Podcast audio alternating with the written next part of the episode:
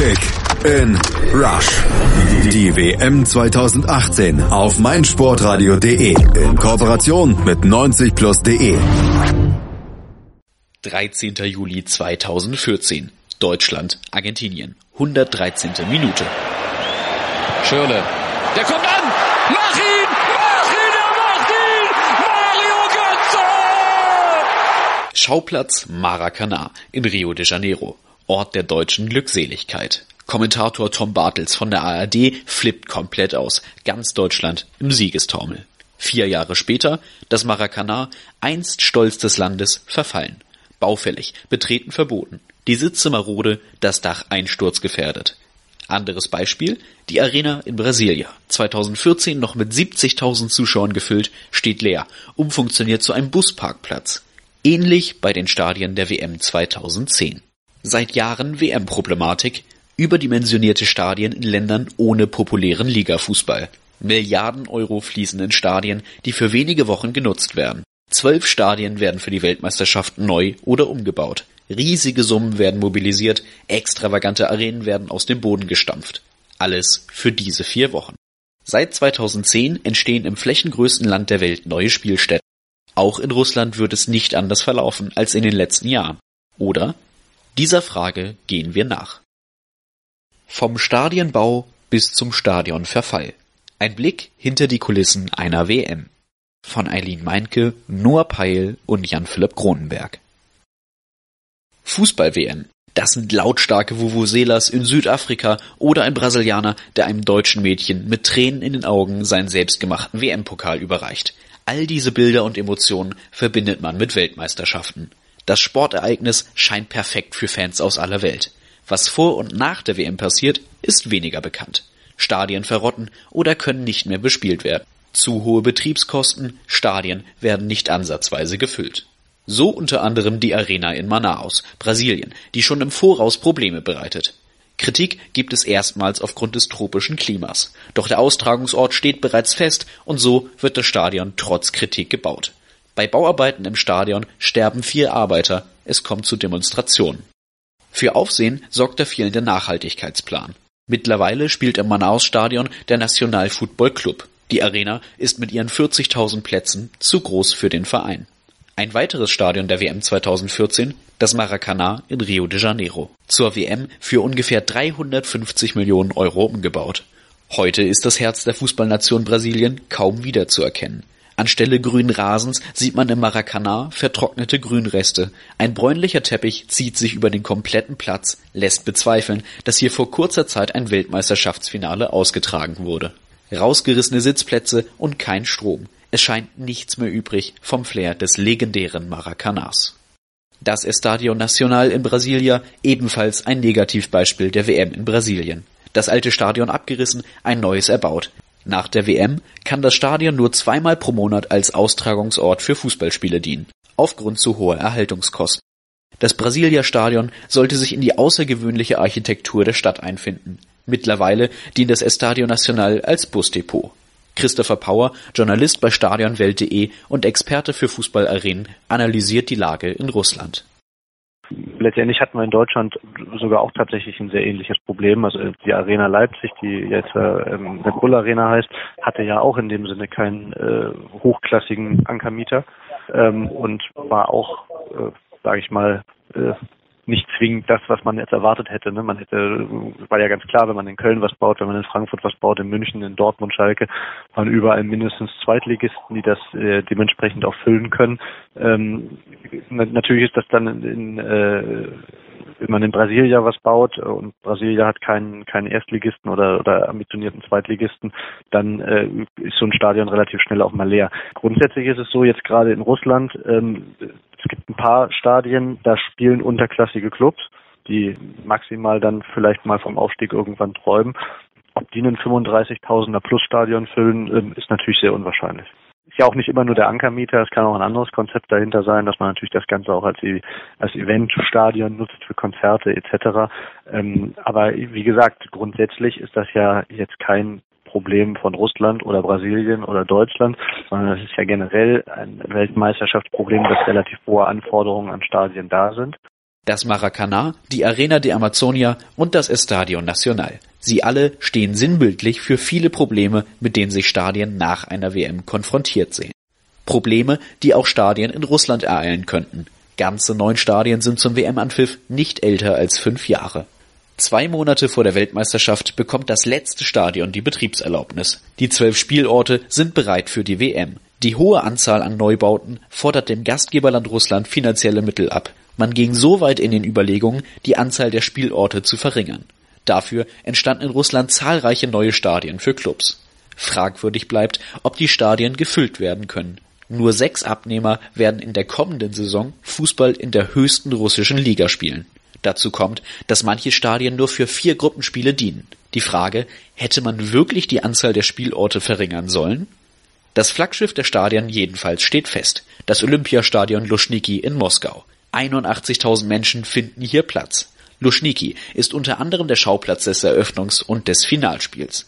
1956 eröffnet, wurde das Stadion im gleichnamigen Moskauer Vorort Schauplatz für zahlreiche Sportevents, darunter Olympia, Leichtathletikturniere und Champions League Finale. Die Arena ist das Zentrum des Olympiaparks in Moskaus Süden, einem der größten Sportareale der Welt. Dazu finden im Olympiastadion Luschniki Konzerte statt. Die Verwendung nach der WM für das Nationalstadion gilt als gesichert, obwohl es kein Verein beheimatet.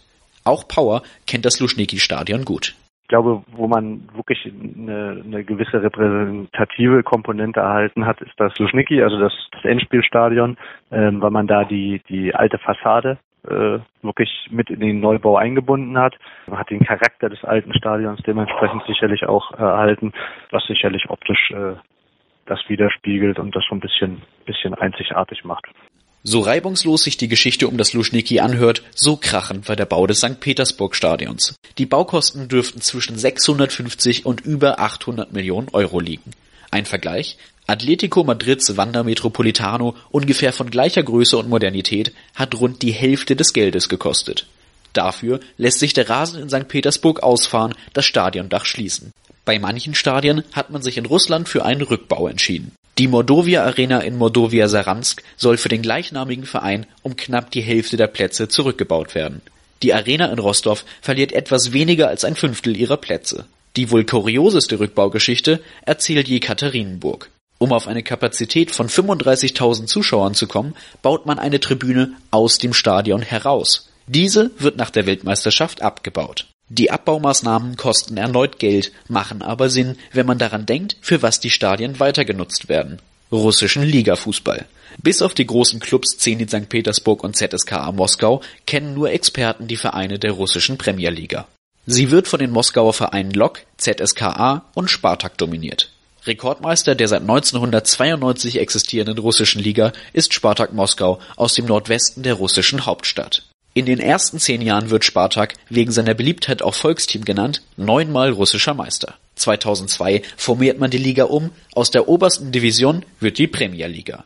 Mit der Umformierung ist auch die Dominanz Spartaks gebrochen. Von nun an kämpfen Lokomotive und ZSKA um die Vorherrschaft des russischen Fußballs. 2007 schlägt dann das Jahr von Zenit St. Petersburg. Mit der Unterstützung von Großsponsor Gazprom nimmt die Elfe rund um Andrei Aschawin und den späteren Bayernstar Timoschuk die Jagd auf die Moskauer Vereine auf, wird Meister und kann ein Jahr darauf im Europa League Halbfinale den großen FC Bayern nach Hin- und Rückspielen mit 5 zu 1 besiegen. Kurz darauf sorgt Russland bei der Europameisterschaft 2008 für Furore.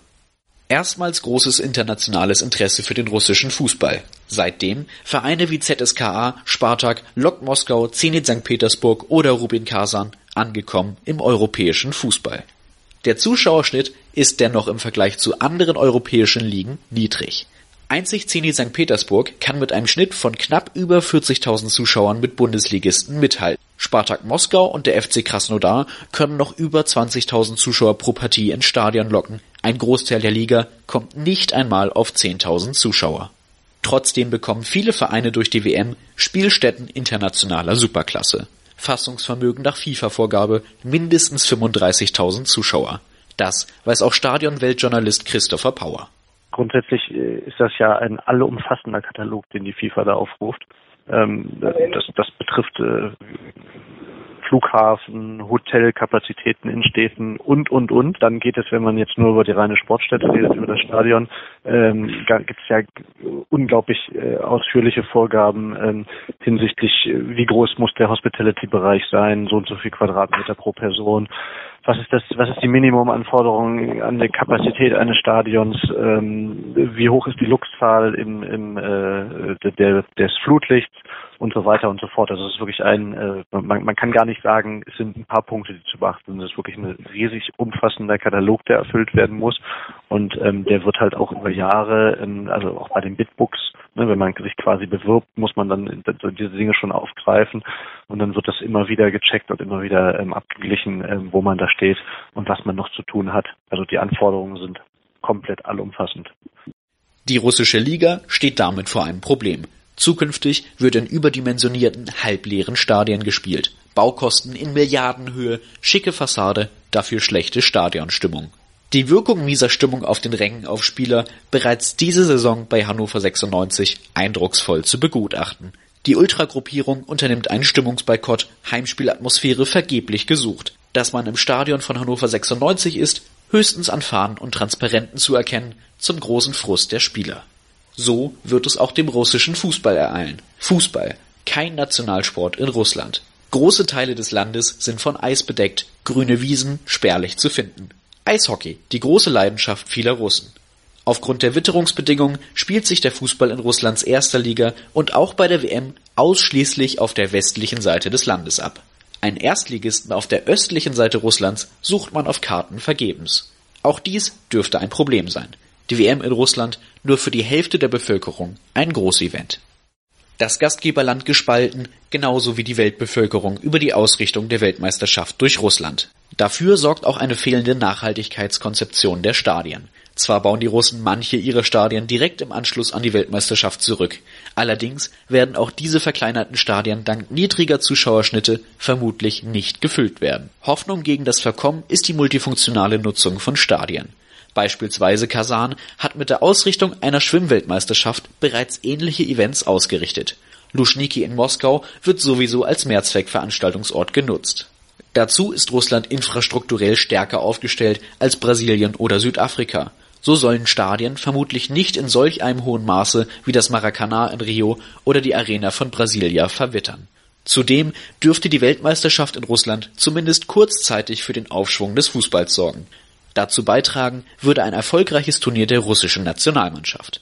Letztendlich hilft nur abwarten. Fakt ist, die Zuschauerschnitte sind viel zu niedrig für die Auslastung der neuen, prachtvollen Stadien. Das stellt Fragen. Allen voran, sollte die FIFA eine Weltmeisterschaft in einem Land ausrichten, welches nicht über genügend Stadien verfügt? Die Weltmeisterschaft 2022 in Katar, wo palastähnlich gebaut wird, dürfte dieser Frage noch erhebliche Aufmerksamkeit schenken. Kick in Rush. Das WM-Tippspiel auf meinsportradio.de. Präsentiert von Mobilcom Debitel.